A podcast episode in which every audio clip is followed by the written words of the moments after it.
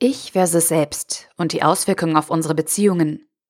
Ein Beitrag verfasst von Stefan Fritz. Für rationale Menschen ist das schon ein irrer Bogen, wie Hans-Joachim Marz in seinem Buch Das falsche Leben, Ursachen und Folgen unserer normopathischen Gesellschaft von inneren menschlichen Beziehungsstörungen zu einer umfangreichen geschichtlichen Analyse des deutschen Volkes gelangt angefangen beim Zweiten Weltkrieg bis hin zur Gegenwart, inklusive der Themen Wiedervereinigung, AfD und Krippenplätze. Einsichtig und eingängig ist die Unterscheidung von Marx zwischen unserem Selbst und dem Ich.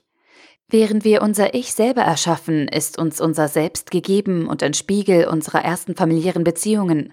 Es ist genau unser absolut schutzbedürftiges Selbst, das den Kern unserer Persönlichkeit ausmacht.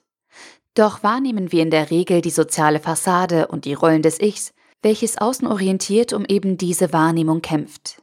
Länger nachdenken musste ich über Sätze wie Es ist der Unterschied zwischen haben und sein. Das Ich hat, aber es ist nicht. Das Selbst ist, aber es hat nicht. Die meisten von uns führen ein falsches Leben, weil sie ihr wahres Selbst nicht als Geschenk und einzigartig annehmen. Schuld daran sind in der Regel Beziehungsstörungen zu den Eltern in den ersten Jahren. Die unterschiedlichen Arten werden für die Mutter- und die Vaterrolle mit ihren jeweiligen Konsequenzen für unsere Entwicklung durchdekliniert.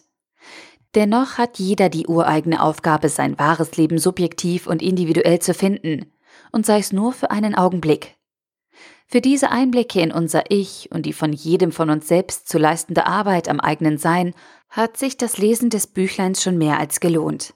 Die Verbindung zu den Zweifeln am grenzenlosen Wachstum ganz tief in unserem Inneren haben mich berührt. Größe ist jetzt ganz logisch ein Symptom von Krankheit aus einer narzisstischen Normopathie. Die weiteren Schlussfolgerungen zu Politik und Geschichte durchziehen das Buch und sind grundsätzlich schlüssig. Und sie hinterlassen mich als Leser häufig mit Erstaunen aber irgendwie bin ich noch zu sehr mit mir selbst und den direkten Beziehungen zwischen uns Menschen beschäftigt, als dass die Übertragung von Beziehungsstörungen auf Gesellschaften und Völker, egal wie gut diese eine Vielzahl von Phänomenen beschreiben, ein wirkliches Unwohlsein bei mir auslöst.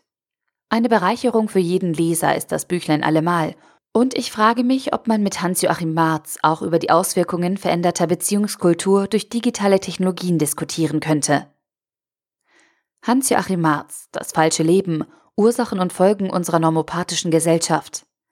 Erschien bei CH Beck, 256 Seiten für 16,95 Euro oder als Kindle-Ausgabe für 13,99 Euro.